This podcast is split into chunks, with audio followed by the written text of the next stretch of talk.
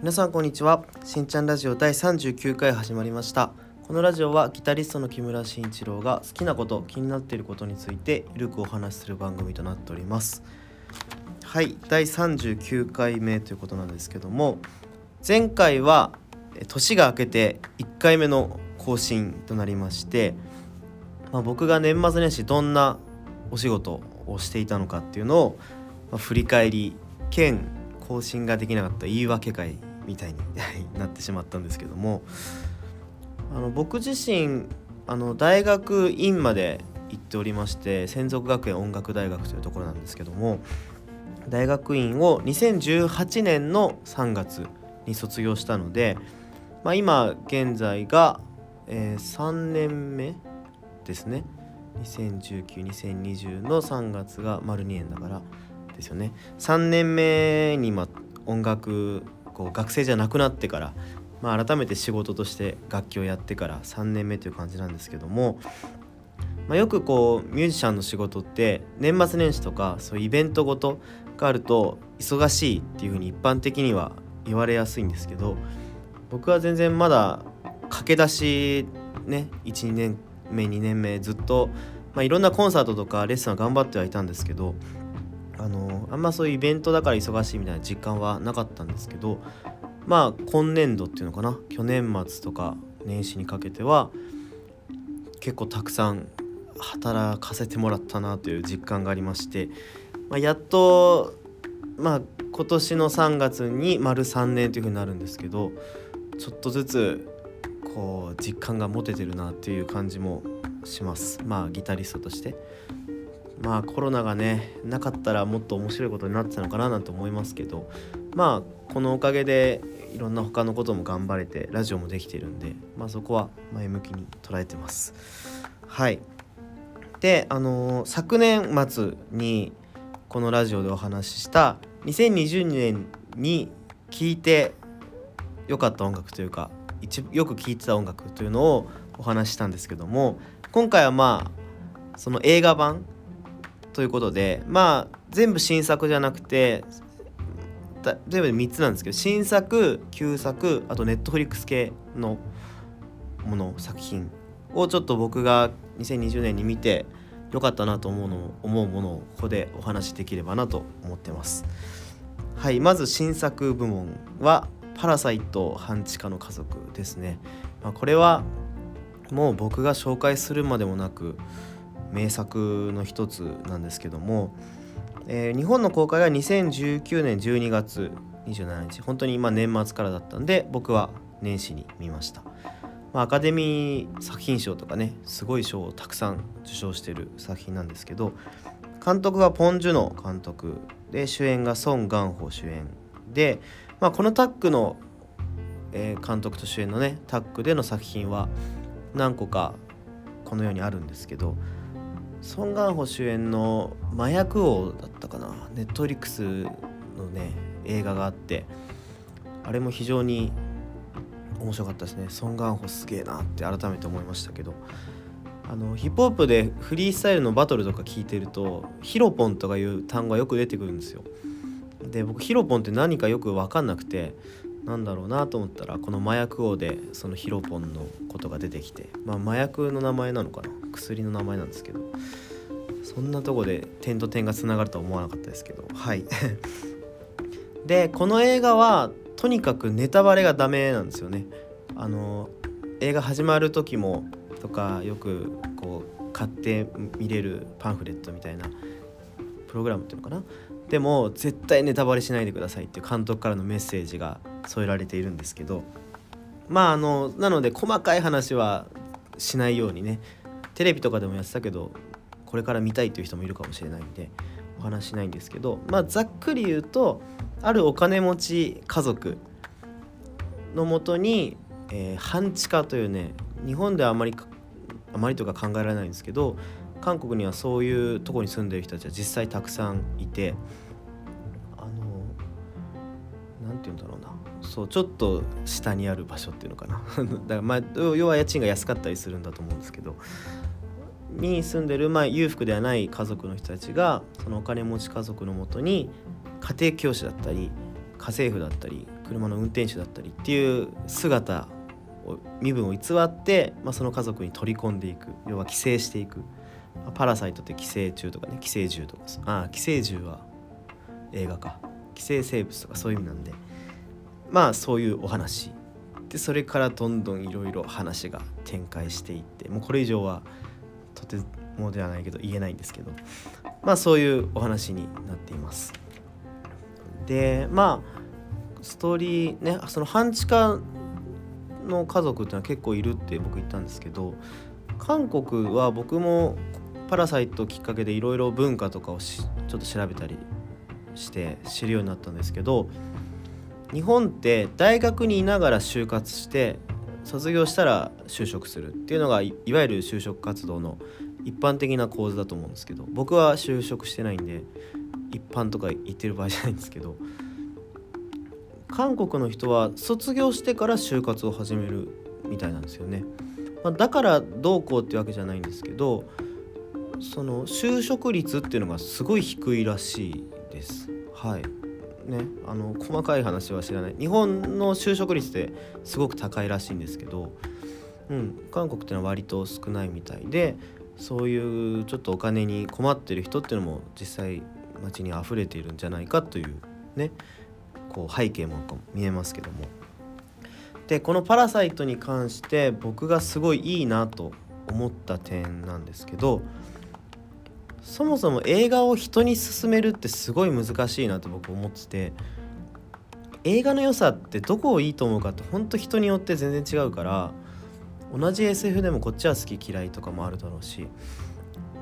例えば映画の良さっていうとこう伏線がいっぱいある映画が好きとかそれにいっぱい気づけて最後回収した時にスカッとするあの感じが気持ちいいとかまあただただバカみたいに騒いで楽しい映画何も考えずに見れるねハングオーバーみたいな。そういうのが一番好きっていう人ももちろんいるだろうしまああと僕もディズニーとかも好きだけど音楽と映像がマッチしててすごくいいとかそういういろんな要素があるんで映画ってある意味難しいジャンルなんだろうなっていうのは思うんですけど、まあ、僕の個人的な感想は僕が予想もつかない展開をしてくれる映画がすごい好きです。なんかあどうせここで死ぬんだろうなとかあこの人好きになっちゃうんだろうなとかいろんな映画見てるとこうなんとなくセオリーみたいなの見えてくるんですけどそうじゃなかった時のやられたっていう感じが僕はすごい好きなんですよね。まあそれは置いといて。でその「パラサイト」という映画に関して言うとさっき言ったこう伏線がどうこう音楽がどうこうって言ったと思うんですけどそんな人全てを取り込んで楽しいと思わせられる映画なんじゃないかなと思います。伏線とかもそうだし音楽とその映像の中途半端な綺麗さちょっと汚いところとかなんかそういうこととか。で正直伏線に気づかなくても楽しめるしただただちょっとコミカルなシーンもあったりして面白いと思えばそういう俳優さんの表情とか面白いとも思えるしこの映画ってほんといろんな方面から見ても楽しめる。要はそれを楽しめないと思う人でも気づかず楽しめるっていう良さがあるのかなとふと思いました、まあ、僕はとにかくこの映画大好き。うちの親はなんかあんまり映画を見る人じゃないんですけどあのパラサイトとか DVD が出た時にネットフリックスとかよりねやっぱり TSUTAYA ってちょっと早いんで借りてくるけど見るさじゃあ見ようかなって言って見てて帰ったら3ちょっと僕出かけて帰ってきたら今3回目見ちゃったみたいな なんかそんな何回も見ると面白いって映画もねこの世にあると思うんですけど「パラサイト」はそんな作品の一つなのかなと思います。はい。新作部門でいうと「パラサイト半地下の家族」が大好きです。で、えー、旧作部門。まあ僕はネットフリックスとか TSUTAYA で基本映画をたくさん見るんですけど、えー、旧作部門と「シンドラーのリスト」です。これは公開がね1994年日本の公開が1994年の2月で僕94年2月生まれなんでほぼ僕と同い年の映画なんですけども。こちら監督がスティーブン・スピルバーグ監督。もうスピルバーグ作品って本当間違いないなって最近本当よく思うな。で音楽がジョン・ウィリアムズ。もうこのコンビも間違いないという感じがしますけど。でこの作品に関して言うと、えー、ストーリーがとね第二次世界大戦時にドイツによるユダヤ人の組織的大量虐殺いわゆるホロコーストがドイツの占領地で進む中ドイツ人の実業家オスカー・シンドラーが1100人以上ものユダヤ人ポーランド系ユダヤ人をえー、シンドラー自身が経営する軍の工場に必要な生産力だという名目で絶滅収容所送りを阻止しその命を救った実話を描いているということですね。そうそのシンドラーという人が主人公なんですけど、えー、まあ軍の施設をあ、えーと、工場を担当している人で。まあいろいろ銃弾を作ったりとか砲弾とかねそういう工場なんですけどそこに必要な人材だということで本来こう虐殺される収容所、まあ、アウシュビッツとか有名ですけどそこに生かされるはずだったポーランド系ユダヤ人をたくさん工場にかくまってもうこっちに来いこっちに来いって言って、まあ、たくさん多くのユダヤ人を守った救ったという、まあ、これ実話なんですけども。ちなみにこの映画は全てモノクロの映像白黒ですでまあ僕一時期ヒトラー系の映画あのヒトラーが直接出なくてもそのホロコースト系の映画っていうのを結構見まくってる時期があって、まあ、それが何でかっていうとまずこう独裁の政治っていうのをすごく意識する時期があったんですよね。そのまあ日本の政治に対してどうこうってわけじゃないけどこのまんまだと独裁につながるぞとかそういうワードを日本で生きていて政治の話を聞いてよく聞くようになってで僕なんかそんなん嫌なんでで独裁ってじゃあ何なんだろうなと思ってまあねもう教科書見ればヒトラーが出てくるんで独裁に関しては。まあじゃあちょっとこの人がどういうことを行ってきたのか見ようというのでね、うん、いろんな作品を見てすごくいい作品多いですよね。ヒトラー自身を描いた作品もいいし「独裁者」っていうチャップリンの映画があってあれもとんでもない名作ですね。あれはまあ去年見たわけじゃないんで。僕はすごい好きです。まあヒトラーを茶化してるんですけどそれに関してあのオリエンタルラジオの中田あっちゃんが YouTube で動画にしてるんですよね。ヒトラーとチャップリンの関係性っていう。あれ見たらびっくりしますよ。あのぜひチャップリン好きはあのもし知らなかったらそのあっちゃんの独裁者に対する動画が出てるんですごく面白いと思うんですけど。そう。でそのまあホロコーストの映画を見に見てる中でこのシンドラーのリスト。まあ超名作の一つなんでずっと名前はしてたんですけどあんまりこうポッと手に取る機会がなくて、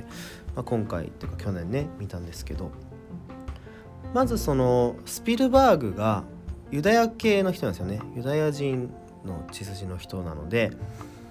そもそもそれを考えてみるともうこの映画へのその情熱っていうのかな。ホロコーストへのこうメッセージというかもうとにかくうん、強く感じる。でそういう悲惨なシーンもいっぱいあります。銃で頭を撃ち抜かれたり、うん、シャワー室のようなとこに行ったりとかある意味苦手な人にとってはそういう拷問みたいなシーンをただ苦痛でしか感じられない人はちょっと避けた方がいいのかもしれないですけど、まあ、僕はやっぱり事実なんだと思ってみると